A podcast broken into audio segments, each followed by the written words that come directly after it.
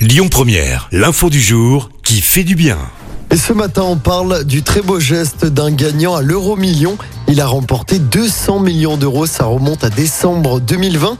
Mais cette personne qui souhaite rester anonyme a décidé de ne pas garder l'argent pour elle. Le deuxième plus grand gagnant de l'histoire du jeu a décidé de reverser la quasi-totalité de sa cagnotte à une association dédiée à la protection de l'environnement. Pour l'occasion, il l'a créée. Elle s'appelle Anyama, du nom d'une ville en Côte d'Ivoire, où il a passé plusieurs années pendant son enfance.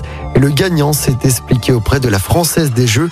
Il affirme avoir été témoin de passages incessants de camions chargés d'arbres coupés, ce qui l'a beaucoup indigné. Les premières actions de l'association pourraient concerner les forêts françaises. Écoutez votre radio Lyon Première en direct sur l'application Lyon Première, lyonpremière.fr et bien sûr à Lyon sur 90.2 FM et en DAB+. Lyon Première